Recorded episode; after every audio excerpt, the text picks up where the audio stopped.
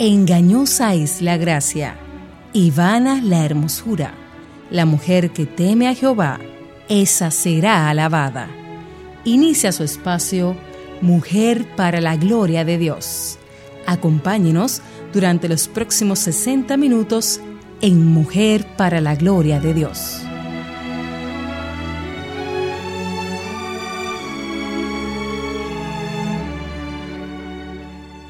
Entonces, hermanos, puesto que tenemos confianza para entrar al lugar santísimo por la sangre de Jesús. Hebreos 10, 19.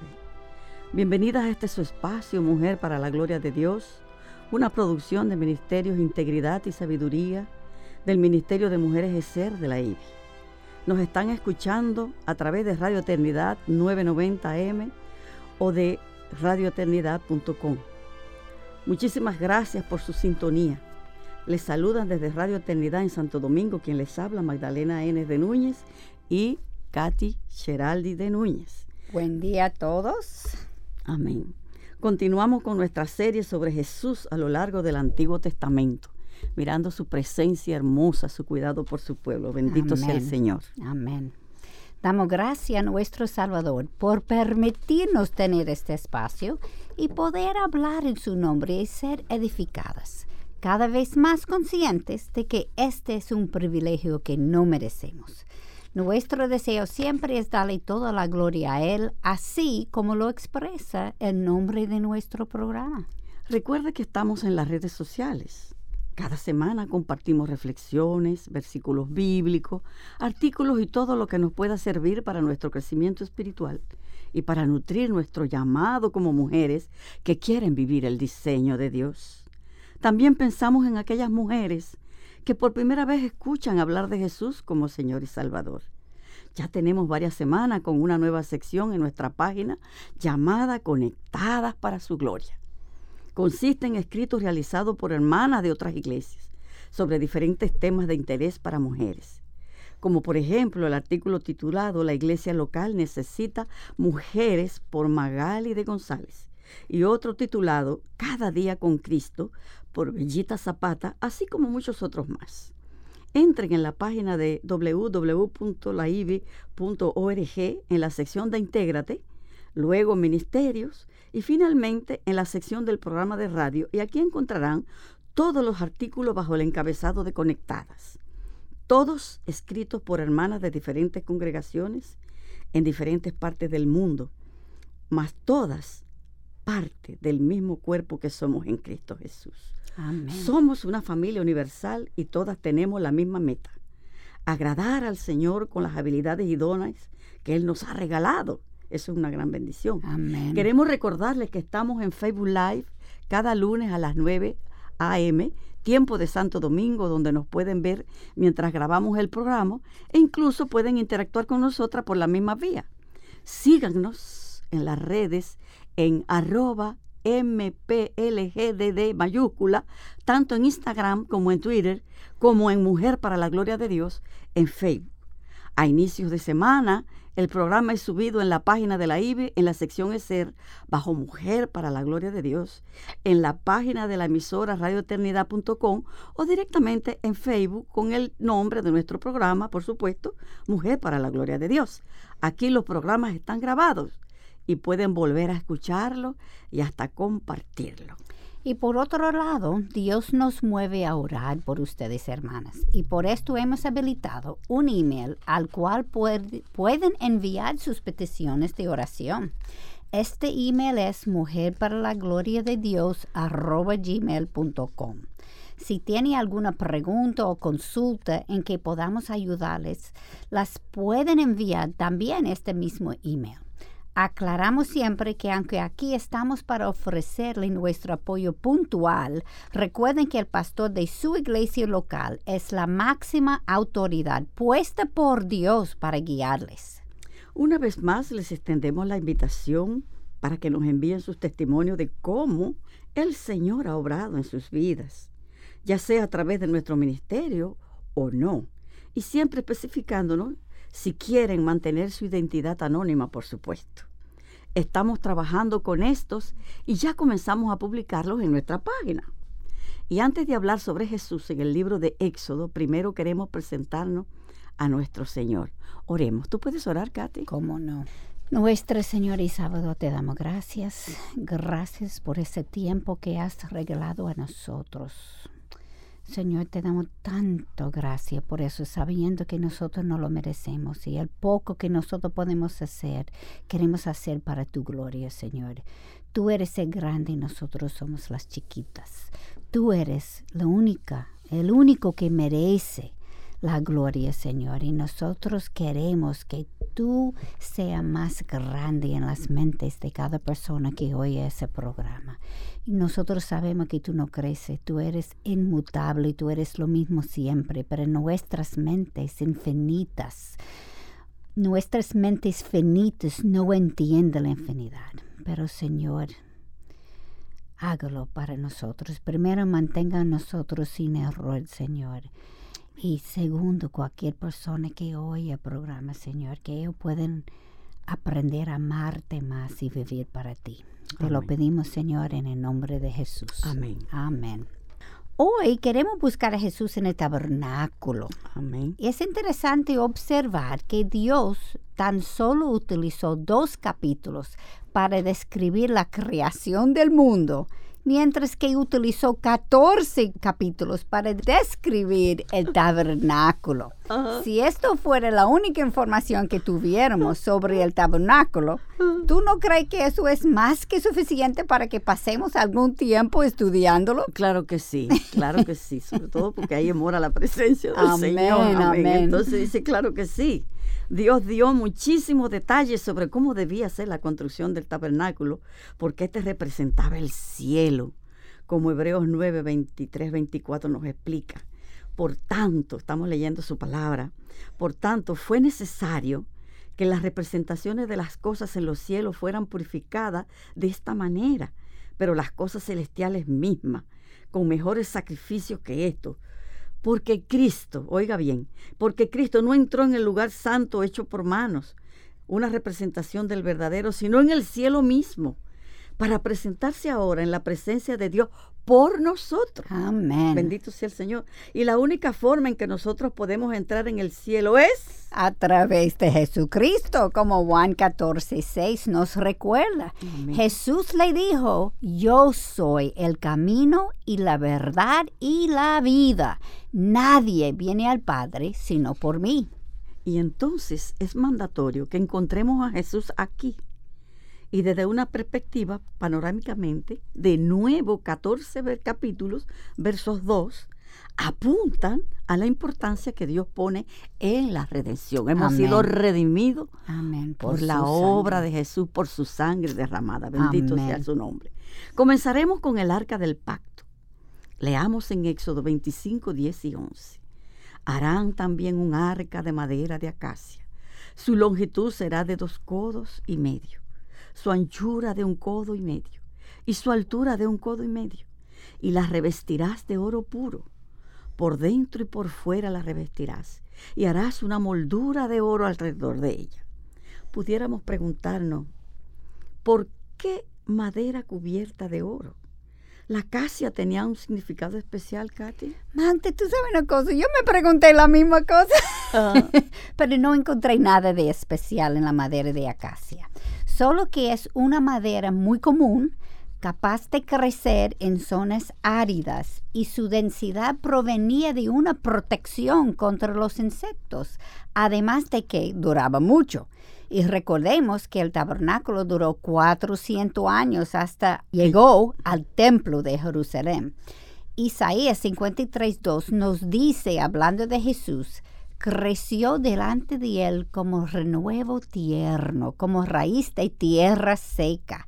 Aunque no es una analogía perfecta, la madera era casi indes- indestructible por su densidad. Y lo que sí sabemos es Cristo sí es indestructible. Amén, amén. Y permanece para siempre. Amén. Bendito sea el Señor. Una cosa que sí encontré fue que la madera simbolizaba el cuerpo humano de Cristo. Amén. Cristo fue humano, ¿verdad? Mientras que el oro simbolizaba su divinidad. Vemos la humanidad y su divinidad. Jesucristo fue 100% hombre y 100% Dios, aunque esto es muy difícil de entender. Era imposible que Jesús pagara nuestra deuda con Dios si no hubiera tomado la forma de hombre. Amén. Y tampoco hubiera sido posible si hubiera tenido una naturaleza pecadora. Así mismo es. Por lo tanto, tenía que ser Dios. Por eso Filipenses 2, 6, 7 nos explica. Aunque existía en forma de Dios, no consideró el ser igual a Dios como algo a que aferrarse, sino que se despojó a sí mismo, tomando forma de siervo, haciéndose semejante a los hombres. Magda, tú sabes que la palabra tabernáculo significa santuario, tienda o lugar de morada. Y es por esto mismo que me pregunto, ¿Dios no es omnipresente? Él realmente necesitaba un lugar para morar y realmente Él es tan grande que es incontenible. ¿Él cabe en una tienda? Mi respuesta es sí y no. Explique eso. Sí, Él es omnipresente y no, Él no necesita una tienda y tampoco puede limitarse a un lugar tan pequeño. De acuerdo. Entonces Dios estaba tratando de simbolizar algo con el tabernáculo. Cada vez que la nube en el desierto se movía, la cual simbolizaba a Dios, las personas tienen que viajar con el tabernáculo. Es decir, que este era un símbolo visual para el pueblo de que Dios estaba siempre con ellos. ¿Y quién es que siempre es y estará con nosotras? Déjame leerlo. Antes de su ascensión al cielo, Jesús dijo a sus discípulos en Mateo 28, 20, Yo estoy con vosotros todos los días hasta el final del mundo. El tabernáculo simbolizaba no solamente que Jesús estaba caminando con ellos, sino que también la forma en que Dios ordenó edificar sus carpas en el desierto simbolizaba que Jesús era el centro de su vida. Amén. Leamos número 2, 1, 2. Y habló el Señor a Moisés y a Aarón diciendo, los hijos de Israel acamparán cada uno junto a su bandera, bajo las insignias de sus casas paternas. Acamparán alrededor de la tienda de reunión a cierta distancia.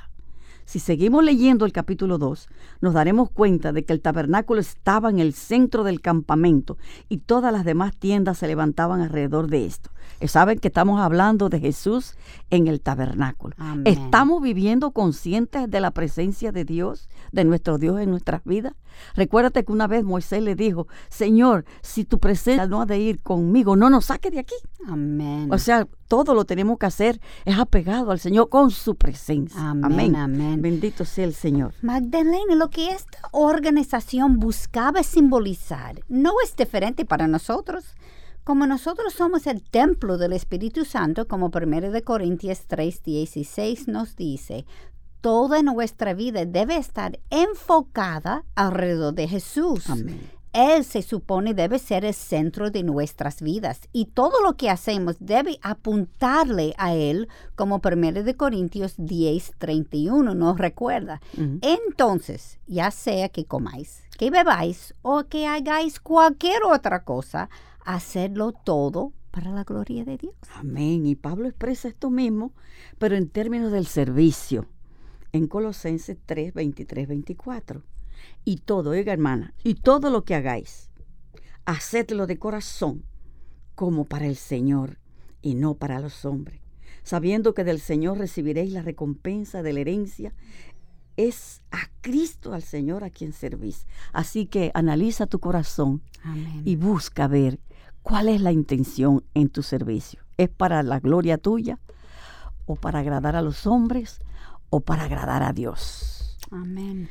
Katy, volviendo a la construcción del tabernáculo, cuando leemos Éxodo 25, 1 al 9, es interesante notar que esto no fue una idea del pueblo, sino que fue Dios quien ordenó su construcción. Amén. Y como tú dijiste, Katy, fue con especificaciones muy exactas. Yo veo esas cosas y yo como que me pierdo en la mente con tanto detalle, ¿verdad? Así mismo con es. tanta excelencia, con tanta maestría. Yo digo, ay Jesús, me falta cerebro. Bendito sea el Señor. Obviamente, Dios fue quien escogió a este pueblo para ser suyo. Y no es diferente con nosotros, como Jesús mismo nos recordó en Juan 15, 16. Vosotros no me escogisteis a mí, sino que yo os escogí a vosotros y os designé para que vayáis y deis fruto. Acuérdese, hermana, Dios fue el que te escogió a ti. Amén. Y nos escogió a cada una para que llevemos fruto. Qué privilegio. Con eso, vamos a hacer una pausa. Amén. Nosotros re- regresamos en algunos minutos. Nuestra misión es continuar difundiendo la palabra de Dios alrededor del mundo. Y para que esto sea posible, tu apoyo financiero es importante. Al ofrendar, te conviertes en un instrumento de Dios para cambiar vidas. Si estás interesado, visita nuestra página radioeternidad.org y allí encontrarás la forma de cómo contribuir para este ministerio.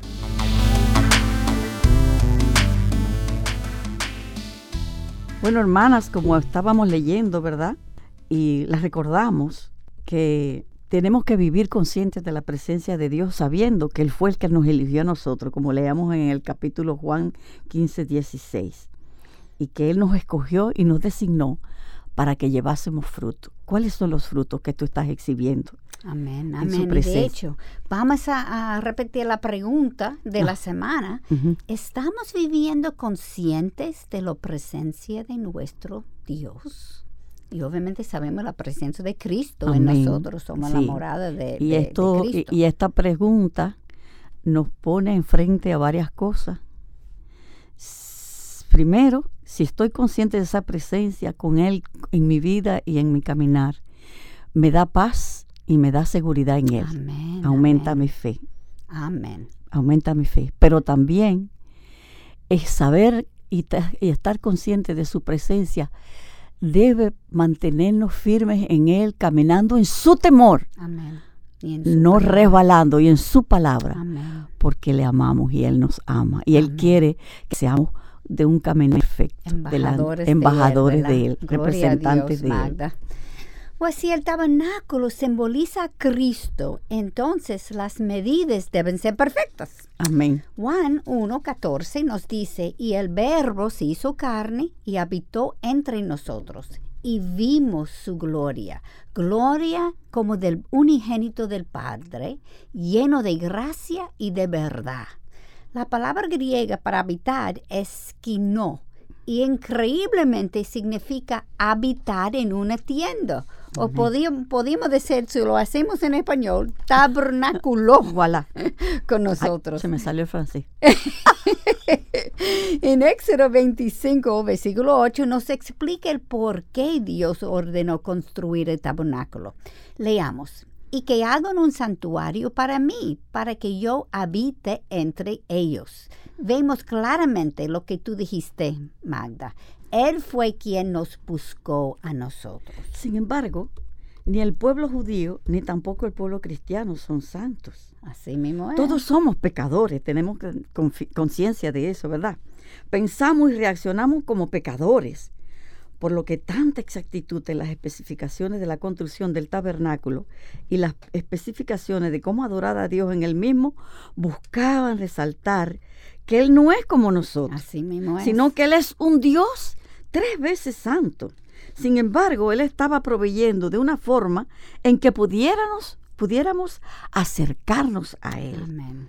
Para entender un poquito más el significado del tabernáculo, debemos describirlo para entenderlo mejor. A la entrada del tabernáculo estaba el atrio, como leemos en Éxodo 48. Pondrás el atrio alrededor y colgarás el velo a la entrada del atrio. Todos los judíos tenían permiso para entrar en esta área.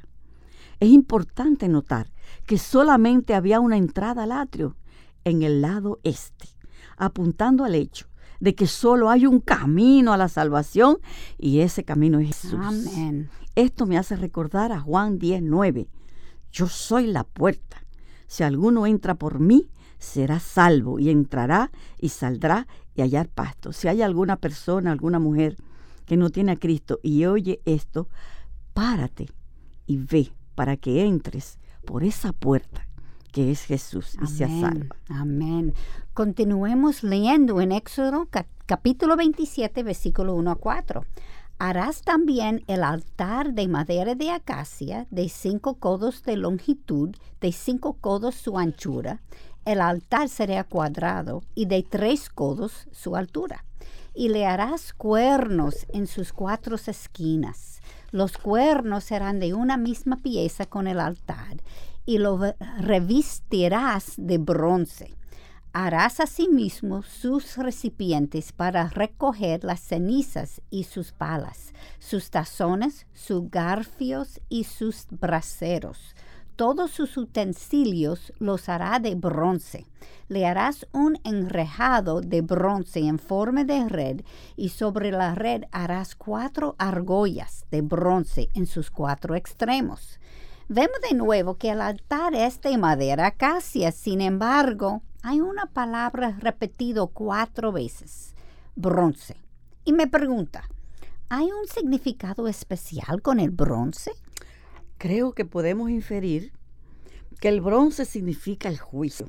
Si leemos Apocalipsis 1, 13 al 15, leemos así. Y en medio de los candeleros, esto es hermoso, vi a uno semejante al Hijo del Hombre, vestido con una túnica que le llegaba hasta los pies y ceñido por el pecho con un cinto de oro. Su cabeza y sus cabellos eran blancos como blanca lana, como nieve. Sus ojos eran como llama de fuego, sus pies semejantes al bronce bruñido cuando se le ha hecho refulgir en el horno, y su voz como el ruido de muchas aguas. Mm. Esto es describiendo a Jesús cuando vuelve a juzgar la tierra. Wow, muchas aguas como Él satisface su sed. Amén, sí. wow. El estruendo, la voz resonante del Señor. Eso es grande. Y Números 21, versículo 9, explica cómo Dios salvó al pueblo de las mordidas de las serpientes en el desierto. Leamos. Y Moisés hizo una serpiente de bronce y la puso sobre el asta y sucedía que cuando una serpiente mordía a alguno y éste miraba a la serpiente de bronce, vivía. La serpiente, bíblicamente y usualmente representa el pecado o incluso al mismo Satanás. Sí, señor. Sin embargo, aquí la serpiente de bronce representaba a Jesús en la cruz mm. al momento de pagar la deuda de nuestros pecados. Pecado. Si quieren leer un devocional explicando más sobre esto, uno puede buscarlo. Se llama La Serpiente Abrazadora, que yo mismo escribí y fue publicado en la página de Coalición por el Evangelio el 4 de, octubre de 2013, donde ah. Jesús dominó el pecado y por él era el serpiente. Y ahí él era él, él, estaba representando al pecado de todos nosotros. Amén. Por eso, ¿ok? Así mismo. En este altar de bronce es donde se sacrificaban los animales para el perdón de pecado. Levítico 6:13 nos dice que el fuego se mantendrá encendido continuamente en el altar, no se apagará, representando el odio que Dios tiene por el pecado. Dios rechaza el pecado, odia el pecado mas al mismo tiempo el perdón que Dios nos hace disponible siempre y cuando, oigan bien, siempre y cuando vengamos en arrepentimiento. Es necesario el arrepentimiento. Bendito sea Dios. Éxodo 27, 9 nos explica que Dios separó el atrio del resto del tabernáculo interior con una cortina que representa la separación que existe entre nosotros y Dios. Harás también el atrio del tabernáculo al lado sur habrá cortinas de lino fino torcido para el atrio, de 100 codos de largo por un lado. Y Habacuc 1.13 nos explica el por qué. Leamos, muy limpios son tus ojos para mirar el mal. Y no puedes contemplar la opresión. Señor. Es interesante resaltar que la cortina, que es la interfaz entre Dios y nosotros, fue hecha de lino fino. Jesucristo fue nuestro mediador entre Dios y nosotros, como dice Romanos 6:23, porque la paga del pecado es muerte, pero la dádiva de Dios es vida eterna en Cristo Jesús, Señor nuestro. Por eso era lino fino. Lino fino, Jesús el lino fino. Bendito sea el Señor. Y déjeme leer Levítico capítulo 1, versículo 3 a 4, para que podamos ver a Jesucristo en los sacrificios hechos en el atrio. Leamos. Si su ofrenda es un holocausto del ganado, ofrecerá un macho sin defecto. Lo ofrecerá a la entrada de la tienda de reunión. Otro nombre para el tabernáculo, Mm, la, tienda, de, reunión, dependiendo la, la um, traducción que uno usa Sí, para que sea aceptado delante del Señor. Pondrá su mano sobre la cabeza del holo- holocausto y le será aceptado para hacer expiación, Expiación. por él. Mm. Pues tenía que poner la mano para Sí. que ellos estaban representando ellos mismos por eso, ¿verdad? Dios está demostrándole a ellos y a nosotros que Jesucristo sería el cordero que quitara los pecados del mundo. Los judíos tenían que repetir este ritual de ofrecer animales en sacrificio por sus pecados continuamente, porque Hebreos 10, versículo 4, nos enseña, porque es imposible que la sangre de torros y de machos cabríos quite los pecados. Pues eh, ellos tenían que hacerlo, repetirlo, Repetido, repetirlo, repetido. repetirlo. Como nosotros tenemos que volver al Señor repetidamente para nuestro pecado también. Sí, confesarlo. Por confesarlo, porque el Señor se lo quitó ya. arrepentirnos de verdad. Exactamente. De corazón. Pero ellos no, no se dieron, no tenía, no sabían todavía de Cristo. Sí. Sabía que un Mesías venía, pero nosotros Sí. tenemos la ventaja que hemos leído, que hemos aprendido y tenemos la morada como, del como dice el Espíritu pueblo, un tente ahí.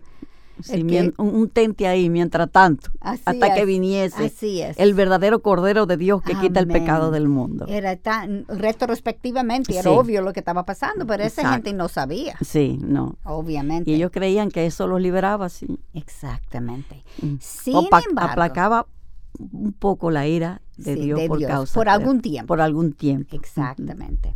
Sin embargo, en Hebreos capítulo 9, versículo 26, leamos que a través de Jesucristo, de otra manera, le hubiera sido necesario sufrir muchas veces desde la fundación del mundo.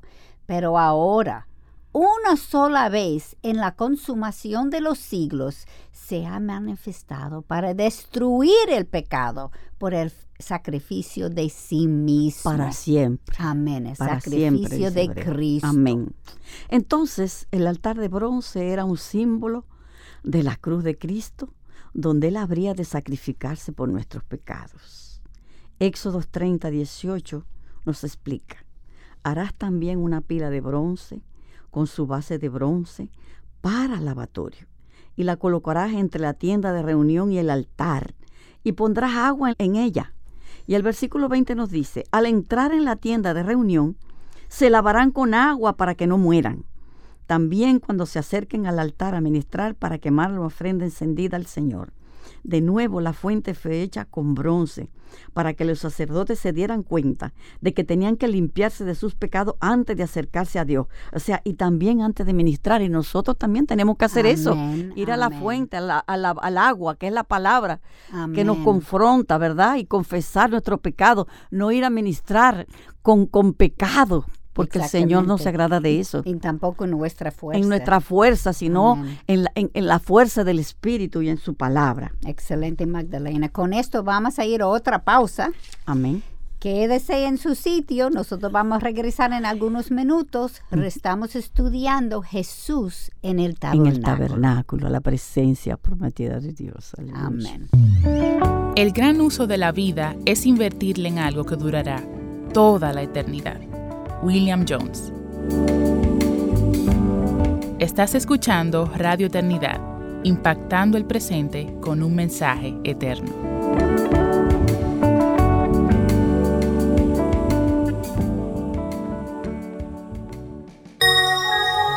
Una generación planta los árboles y otra obtiene su sombra. ¿Cuáles son los árboles que estamos plantando hoy a la sombra de los cuales vivirán nuestras próximas generaciones? Estás escuchando Radio Eternidad, impactando el presente con un mensaje eterno.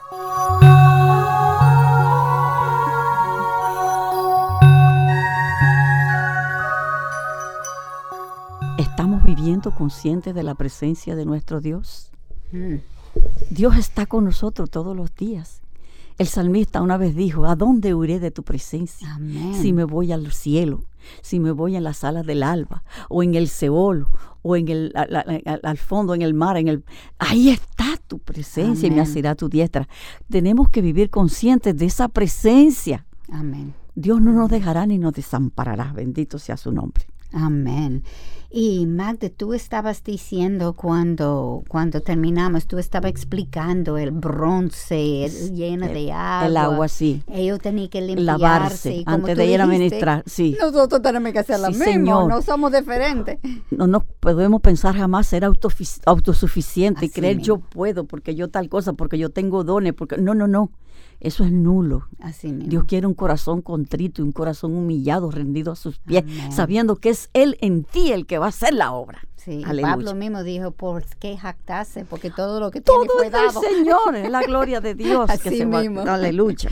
Bueno, regresando con el tabernáculo ahora. En el fondo del atrio había un área cubierta por las pieles de animales y separada por la cortina, y ese era el lugar santísimo. Ujú. Leamos Hebreos 9, 3 a 5. Y detrás del segundo velo había un tabernáculo llamado el lugar santísimo, el cual tenía el altar de oro del incienso y el arca del pacto, cubierta todo de oro, en la cual había una urna de oro que contenía el maná y la vara de Aarón que ro- retoñó y las tablas del pacto, y sobre ellas estaban los querubines de gloria que daban sombra a propiciatorio. Mm.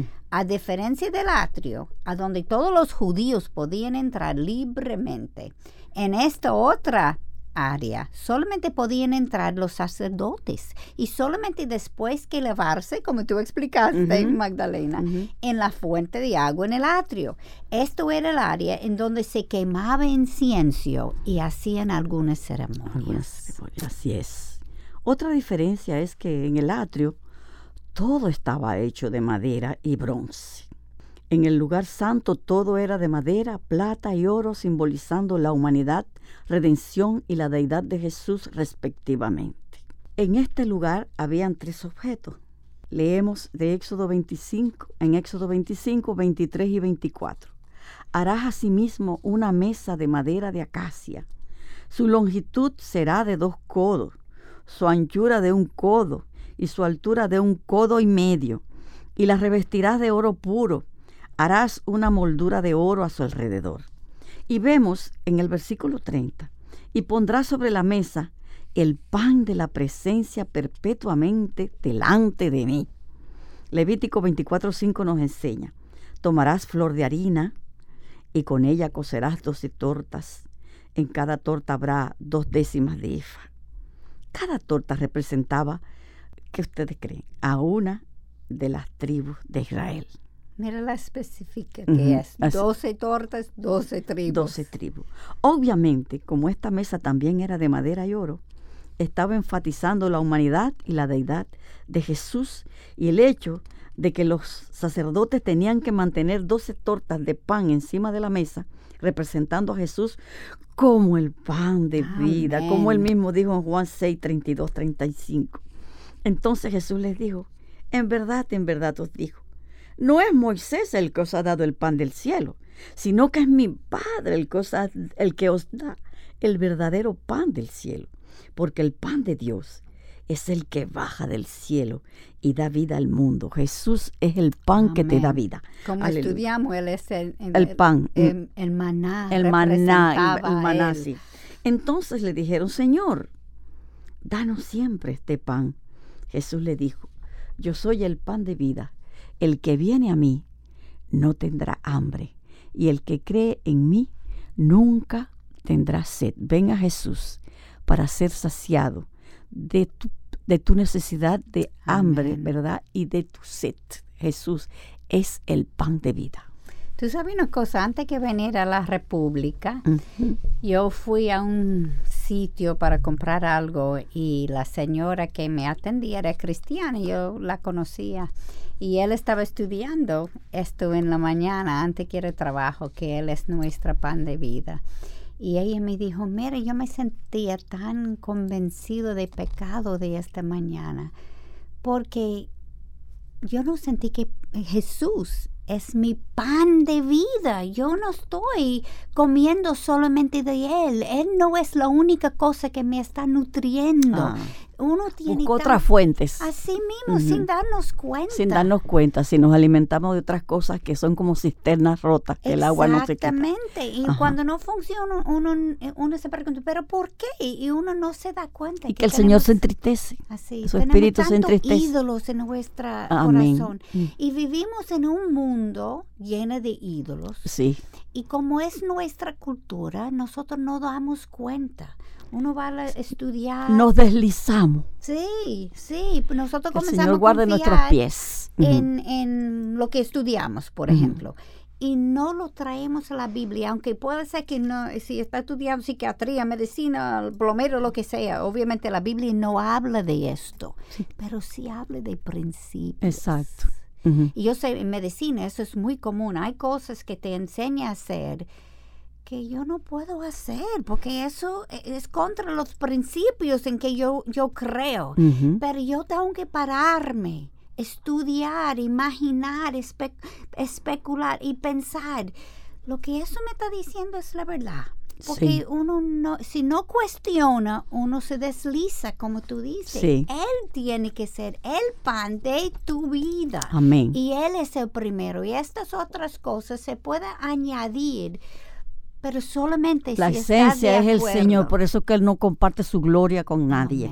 Él tiene que ser de El acuerdo centro. con sus principios. Y si lo que ella está diciendo no es de acuerdo, lo que la Biblia dice, ese principio es la verdad. Amén. Y si no lo hace, entonces él no es tu pan de vida. Amén. Pues tiene que evaluar, porque si no evaluamos, deslizamos, como tú dices. Sí.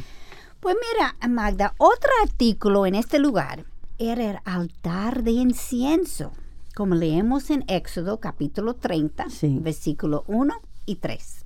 Harás también un altar para quemar el, el incienso. De madera de acacia lo harás. Otra vez, la madera de acacia, la humanidad de Cristo, ¿verdad? Sí. Lo revestirás. ¿De qué tú crees? De oro puro. La divinidad de Cristo. Sí. Oro puro, no solamente oro. Todo es Oro excelencia. puro, Excelencia wow. en la palabra. Todo es. Así mismo. Y los versículos 7 a 8 dan las instrucciones de Dios de cómo hacerlo. No solamente que, en qué tiene que usar, pero cómo hacerlo. Mm. Y Aarón quemará incienso aromático sobre él. Lo quemará cada mañana al preparar las lámparas. Y cuando Aarón prepare las lámparas al atardecer, quemará incienso. Habrá incienso perpetuo delante del Señor por todas vuestras generaciones. Bíblicamente hablando, el incienso simbolizaba la oración. Y como solamente el sacerdote podía quemarlo, esto representa a Jesús como nuestro sumo sacerdote. Intercede por nosotros. sí. Intercediendo por nosotros, como tú dices. Y como leemos en Hebreos 7, versículos 24 y 25. Pero Él conserva su sacerdocio inmutable, puesto que permanece para siempre. Bendito Por lo cual, Él también es poderoso para salvar por siempre a los que por medio de Él se acerquen a Dios, puesto que viva perpetuamente para interceder por ellos. ¿Tú has pensado en esto? Sí. Perpetuamente Él está en nosotros. Intercediendo, sí, Señor. Y si tu hermana crees que, que no estás en condición de ir a los pies de ese gran sumo sacerdote, Él está allí. Él hizo la obra por ti. Solo tienes que venir arrepentida. No hay cosa para Él que sea difícil. Humíllate ante su presencia, porque eso es lo que Él exige para cada uno de nosotros. Hacer justicia, amar misericordia y humillarse ante su Dios. Él está ahí como sumo sacerdote para ti. Y tú sabes una cosa, ahora que tú dices, Magdalena, yo he oído mucha gente decir, no, yo lo voy a limpiar mi, mi vida primero y después voy a Vuelvo al Jesús". Señor. Sí, voy porque ya voy, tengo que aprovechar mi vida y yo ahora no puedo venir a Jesús porque mi vida está muy sucia. No, no, tú tienes que venir como estás, hermana. Perdóname la palabra, embarrada. Así mismo, porque Y Él no es el que te va a limpiar, es el que se va a encargar de todo. Tú solamente tienes que venir en fe. Sí, delante de lo que uno no se da cuenta es que uno no es capaz de limpiar. Claro que no, No podemos sin Él. no. Él es el único. Sin mí nada podéis hacer. Así mismo, Sin cuan- mí. cuando, uno tiene la, la morada del Espíritu Santo es cuando uno tiene el poder de hacerlo. Exactamente. Pues no espera, Así. porque no se va a limpiar. De hecho, va a seguir ensuciando porque no tiene el poder para Amén, limpiarlo. amén. Así es. Bendito sea Dios. Amén. La última pieza importante en este lugar era el candelabro de oro. Y podemos leer todas sus especificaciones, otra vez precisas, en Éxodo 25, 31 al 40. Este utensilio era diferente a los otros dos porque el versículo 31 nos explica, harás además un candelero de oro puro, el símbolo que resalta aquí es la deidad y el propósito de un candelero es Dar a luz. dar a luz, ¿verdad? Ay, Dar ¿quién? luz. Ay, ay, ay, increíble las analogías que hay aquí. Es interesante que esta era la única fuente de luz en este lugar. ¿Tú Exacto. crees que eso tiene un símbolo? Sí, La única fuente de nuestra luz, el único Jesús. pan que la tenemos, la mundo. única sacia nuestra Entonces, sed. ahí está completo, Jesús en todo, desde la puerta para... para, para Ah, Solamente para hay una puerta. Sí, wow. Señor, desde todo, el, el- el altar del sacrificio, el mismo cordero, todo, Jesús lo representa todo. Todo, todo, Todo ahí en ese, en ese lugar lo representa Jesús. Y mira, tantas veces que he leído eso, y como tú dijiste, como eso como no cabe en mi mente, No. como tanto especificaciones, Nuestra mente un finita, codo, sí. y un cubo, y un de- sí, yo, yo, yo dije ayer, Señor, no, tanta cosa, sinceramente. Yo lo leo, bueno, es así, pero Sí, pero ahora que uno comienza A digerir, a digerir. hay muchas cosas Sí. allá que simboliza Jesús que nunca lo vi. exacto. Una cosa increíble. Y eso, no sé a ti, para mí me estimula estudiar más porque Claro, ¿cuánto más no vi antes? sí, sí, por eso es. hay Sí, que recibir la luz que del, parar. la luz de su espíritu para, Amén. para poder entender y comprender la palabra, que Él nos abra el entendimiento, Amén. que quite el velo que puede haber sobre nuestras mentes para que podamos entender la esencia de su palabra. Ok, vamos a otra corte, esa es la última corte. Mantengan en su ciento, estamos confiando con ustedes. Regresamos pronto. Debemos aproximarnos a la palabra de Dios no solo con fe y con amor, sino con el deseo de obedecer. Ruth Paxson. Estás escuchando Radio Eternidad, impactando el presente con un mensaje eterno.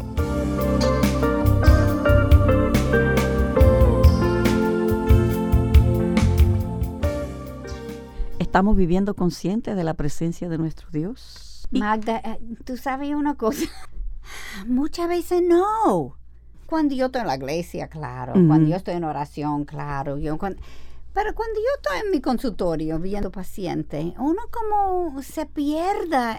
Él Se- está conmigo Se también. envuelven en, en el quehacer, sí. Y tantas veces él me ha enseñado, hay cosas que pasan, por ejemplo, hay enfermedades que son raros, o hay enfermedades que, que o la persona se presenta con una enfermedad diferente que es normal. Y tú piensas desde, el- desde el punto de vista científico Sí, y, te- y- y obvias que el Señor todo lo puede. pero tú sabes lo que yo he visto, es una cosa increíble. Yo puedo ser que estoy leyendo una revista de medicina de una cosa y esta misma semana un paciente viene con esto. Ah, pero ese es Dios. Dime Dios si es eso bueno. no es Dios. Sí, eso es Dios, sí. Pues esto debe recordarme, y todos obviamente, que yo tengo que vi- vivir siempre. Si yo tengo a alguien enfrente de mí con una enfermedad difícil que no estoy seguro, yo debo in- internamente orar. Amén. Es el Señor que va a darle el diagnóstico, no yo. Yo no tengo ninguna capacidad. Claro. Es Él. Y eso es lo mismo limpiando la casa, eso es lo mismo cuidando a los niños, levantando una familia. O- o un hecho sencillo como ama de casa, por ejemplo, a veces, Señor, voy a preparar tal cosa. Yo le digo, Ajá. pues yo no soy experta, yo le digo, ay Señor, tú que le pusiste los panes, el pan y los pececitos a los apóstoles allá en el mar cuando estaban en, en- en aquella barca. Ayúdame, dame luz para hacer esto. O sea, amén. el Señor es luz para todo, por eso es que estamos leyendo. Y hablando de ama de casa y madre, Madre, sí, cada hijo que uno tiene es diferente. es diferente, y sí. uno tiene que aprender y, y buscar A cómo entrarle a cada cómo uno. tratar a cada uno. Eso de Dios, porque no hay forma que nosotros podemos No, saber esto. no, es La el Señor. psicología no te va a enseñar No. eso. Te va a Tenemos dar que, ir, tenemos que ir a la fuente de luz. Amén, amén. ¿Y quién dijo en Juan 8:12, yo soy la luz del mundo?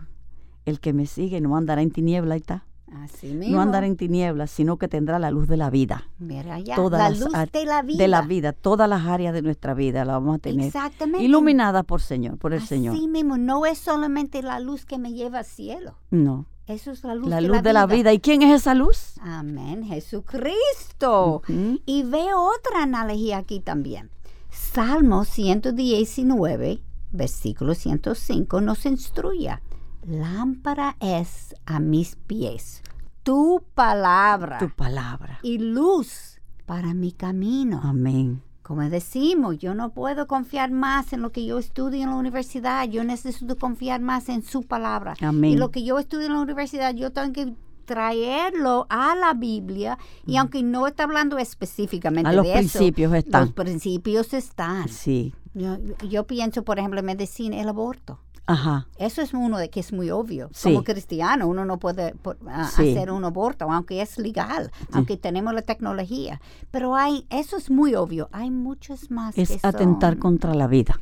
Ajá. Pero hay otras cosas que hacemos en, hacemos en medicina que uno no es tan obvio como esto. Exacto. Y uno tiene que pensar. Que el, el Señor nos ilumine. Así como la luz de la vida y nos ha- haga un, un llamado, Así mismo. un alto, ¿verdad? Cuando Así. tengamos que, que frenar. Exactamente, pero si no paramos y estudiamos y meditamos, muchas veces lo pasamos por arriba, lo que hicimos con el Sí, tabernáculo por sí. tantos años. Sí, por eso es que tenemos que ir a la palabra. Escribe, Señor, tu ley en mi corazón, en la tabla de mi carne por tu espíritu. Amén. Ok, o sea, su palabra en nuestros corazones. Bendito sea el Señor. Pues hablando de Salmo 119, 105, como Él es el lámpara, luz de mi camino, esto fue la única fuente de luz y la única fuente para nosotros hoy es que La palabra de Dios. Amén, amén. Dios. La última área que estudiamos hoy es el lugar santísimo. En Uh. este lugar solamente el sumo sacerdote podía entrar y solamente un día al año, el día de la expiación. ¿Tú sabes una cosa, Magdalena? Piensa así. Yo no puedo imaginar viviendo una vida donde yo no tengo a Jesús al lado mío. Esa gente solamente una vez al año Mm. podía entrar. La condenación la tenían arriba siempre. ¡Wow! Mm. Eso tenía que ser tan, tan difícil. Ellos Sí. tenían un terror de Dios. Sí, sí. Y nosotros, qué, qué diferencia, qué bendición que nos ha dado, que Cristo está con nosotros. Y a veces la relajamos en vez de caminar en santidad y en obediencia. Así Sí, Señor. Y tenemos el Espíritu Santo morando Espíritu Santo. en nosotros, que ese es un, un regalo tan grande que ni cabe en mi mente. La misma presencia prometida, yo no os dejaré huérfano. Amén. Jesús se fue, no amén. dejaré huérfano, os envi- enviaré el Espíritu Santo, el consolador que estará con ustedes. Amén. Y esa Aleluya. gente caminando en un desierto, no Sí. tenía comida, no tenía trabajo, con ese terror de Dios. ¡Wow! Eso fue Bendito una sea prueba. su nombre, bendito sea su nombre. Bueno, esto es el lugar en donde Dios moraba. Amén. la misma presencia de Dios y el sumo sacerdote entraba con el miedo de que Dios pudiera matarlo si no había perdonado sus pecados antes de entrar. Mira qué cosa tan grande. Wow. O sea, él entraba ahí y él no sabía, porque el que Sí, a escudriña salir vivo. él va a salir vivo, ¿no? Entonces, ay, ay, ay. entonces Yo no creo que mucha gente quería ese trabajo, ¿no? no, no. E- Esto era una gran responsabilidad. Entonces, esto era a tal punto que se entraba con un cordón largo, con una campanita atado a sus tobillos, porque como nadie más podía entrar, si él moría, ellos podían sacarlo alando el cordón. O sea, este cordón dice que los historiadores que fue, ellos lo, lo, lo implementaron, ¿verdad? Sí, porque eso no es bíblico, no, No, se ve pero lo de las Biblia. campanitas sí en la, una vestidura que tenía que cuando él estaba en la presencia de Dios, o sea, alabando, le brincaban esas campanitas y lo oían. Si Exactamente. no oían más esas campanitas, dice, ay, No lo- aceptaron su sacrificio. lo fulminaron y había que alarlo porque nadie podía entrar ahí. Y ¿verdad? eso no será la primera. Yo no sé si eso pasó en, en- en el Santísimo sobre los años, porque la Biblia no nos dice. No nos dice, no. Pero sabemos, por ejemplo, los hijos de Aarón. Ah, no, ellos fueron fulminados, Nadab y Abiú, porque ofrecieron fuego extraño. ¿Se dan cuenta, mis hermanos? Exactamente. Para el pues, Señor hay que ofrecer el fuego que Él mandó. Él especificó. Y en la forma y que en la él forma mandó. que Él lo mandó, exactamente. Guardémonos de dar fuego extraño. Leamos Éxodo 26, 31, 34.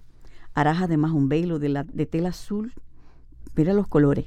Azul, púrpura y escarlata. Y de lino fino torcido. Será hecho con querubines, obra de hábil artífice. Y lo colgarás sobre cuatro columnas de acacia revestidas de oro. Entonces, de nuevo, acacia revestido de, oro. Sí, la, la divinidad y la humanidad. Y sus canchos serán también de oro, sobre cuatro basas de plata. Colgarás el velo debajo de los broches y pondrás allí, detrás del velo, el arca del testimonio, donde se va a manifestar la presencia, ¿verdad?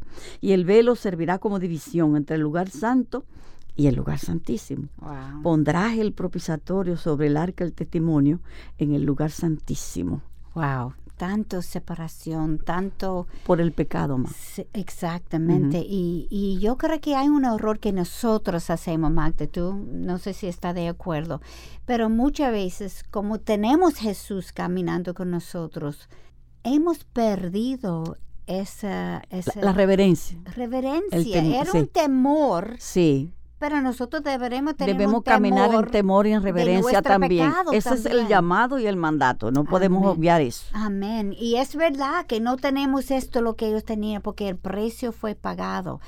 Y tenemos el morada del Espíritu Santo en nosotros. Pues nosotros tenemos la capacidad de hacer mucho más que ellos podían porque Ah, claro. ellos no tenían este morada. Sí, Pues nosotros tenemos que mantener ese respeto, eso temor reverente a. Dios porque Él sigue siendo santo. sí, Él no ha cambiado, somos nosotros que sí, cambian. sí. Ahora, cuando entrábamos allá, el primer objeto que vemos es este velo que tenía cuatro pulgadas de anchura. Ese no es una cortina chiquitica. No, Cuatro pulgadas de an- anchura. Y tenía los colores azul, púrpura y escarlata, como tú dices. El azul representaba el cielo. La púrpura, realeza. la realeza, el rey. y la escarlata, La redención por la Amén, sangre derramada. Amén, amén. Ellos no sabían ese tiempo, pero mira lo que el Señor Nosotros, puso sí, está allá. Jesús, sí. ¡Wow! Jesús, bendito sea Señor. Ya sabemos que estamos entrando en la presencia del rey. La realeza. Era obvio que eso es el rey. Y no solamente un rey de un país, estamos Del hablando rey, del rey, rey de, reyes y señor de señores. Amén, amén. Y quiero que recordemos lo que pasó con este velo en el momento de la muerte de Jesús. Ay, sí. ¡Wow! Eso fue, eso fue grandioso. ¡Wow! Yo me imagino cómo ellos sentían. Leamos en Mateo, capítulo 27, versículos 50 a 51. Entonces Jesús, clamando otra vez a gran voz, exhaló el espíritu. Y he aquí, el velo del, del templo se rascó en dos, de arriba abajo. ¿Y quién lo rasgó? Claro. Yahweh, el. Padre, rascó, porque ya la separación. Todo había sido hecho. Amén. Consumado es. Amén. Yo me imagino la impresión que esto tuvo en los sacerdotes de ese tiempo. Estamos hablando de una cortina de cuatro pulgadas de anchura. Eso no es una cosa fácil Mm. a romper. Y la separación entre Dios y los hombres ya no existía. No. Cristo Wow. abrió el camino. ¡Wow! Hebreos capítulo 10, versículos 19 a 20 nos dice, entonces hermanos, puesto que tenemos confianza para entrar al lugar santísimo por la sangre de Jesús, por un camino nuevo y vivo que Él inauguró para nosotros por medio de velo, es decir, su carne. Es- Fíjase que hasta ese velo representa Santaba su carne, Aleluya, wow. Bendito sea Pues ya aún más el azul, Ajá. la, la púrpura y la, Y la escarlatina, la porque él está sí. en, en- Sí. en el cielo, vamos En a el decir. cielo, Ay, wow, wow. Y dentro del Santísimo encontramos, según Éxodo 25, 21, 22, esto que dice así, y pondrás el propiciatorio encima del arca, y en el arca pondrás el testimonio que yo te daré. Allí me, mira qué cosa, allí me encontraré contigo. Wow. Y de sobre el propiciatorio, de entre los dos querubines que están sobre el arca del testimonio, te hablaré Wow. te hablaré acerca de todo lo que he de darte por mandamiento para los hijos de Israel. Esto era ante la misma presencia de Dios. Wow. Y Levítico 16:15 nos dice lo que el sumo sacerdote tenía que hacer en el día de la expiación.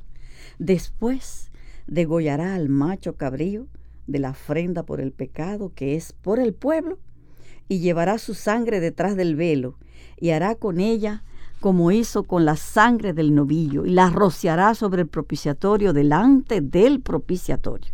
Y Jesús mismo entró ahí con su propia sangre. Amén. Qué imagen perfecto de lo que Cristo hizo por nosotros.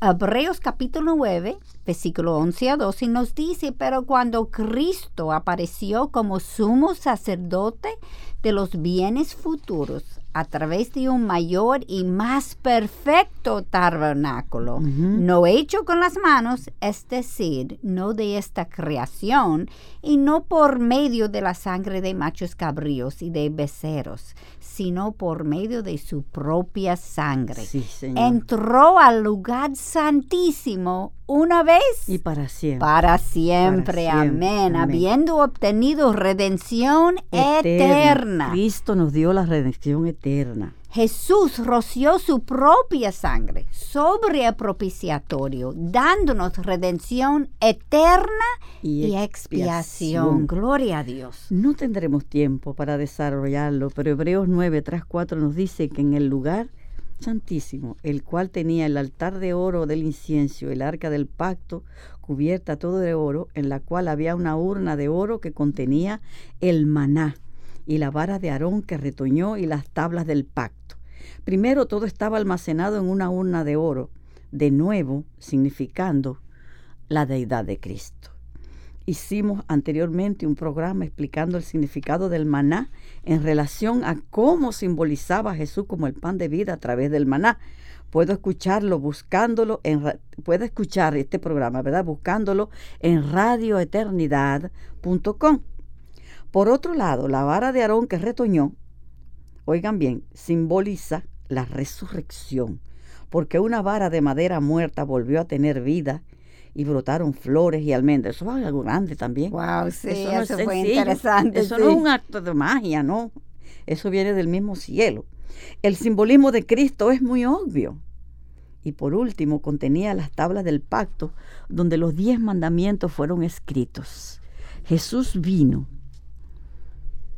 y vivió una vida perfecta, sin pecado, para cumplir con los mandamientos, como Hebreos 10, 7 nos dice. He aquí, yo he venido. En el rollo del libro está escrito de mí, para hacer, Dios, tu voluntad. Amén. Pues en resumen, el atrio demostraba que Jesús es el único camino hacia la salvación a través de la justificación. El lugar santo demostraba a Jesús como la verdad, nuestra luz y nuestra necesidad de santificación. Y el lugar santísimo donde Él es la vida y su glorificación nos dio vida eterna con Él pidámosle al Señor que nos abra nuestro entendimiento para que podamos entender la grandeza de lo que Jesús hizo por nosotros. Esta semana oramos y meditamos, evaluando si hemos apreciado lo que Jesús hizo y siga haciendo por nosotros. Y la razón para estudiar todo eso no es para tener más información, sino que podemos darnos cuenta de que Él es el Dios que no cambia. Él es el que hizo en el Antiguo Testamento, Él hizo en el Nuevo Testamento y Él sigue haciendo hoy en día. Amén. Y está consciente de esto, hermana, que su presencia está con nosotros. Por eso de nueva vez eh, te lanzamos esta pregunta. ¿Estamos viviendo conscientes de la presencia de nuestro Dios? Jesús es el tabernáculo en medio nuestro. El tabernáculo hecho carne, hecho vida. Y está dentro de nosotros por su Espíritu. Bendito sea el Señor. No dejen de sintonizarnos en nuestro próximo programa, en donde seguimos compartiendo los encuentros de Jesús en el libro de Éxodo comenzaremos a buscar a Jesús en el sacerdocio. Hasta la próxima, bendiciones. Amén, Dios les bendiga. Hasta aquí su espacio, Mujer para la Gloria de Dios. Gracias por acompañarnos. Les esperamos el próximo sábado en Mujer para la Gloria de Dios. Este programa es producido en los estudios de Radio Eternidad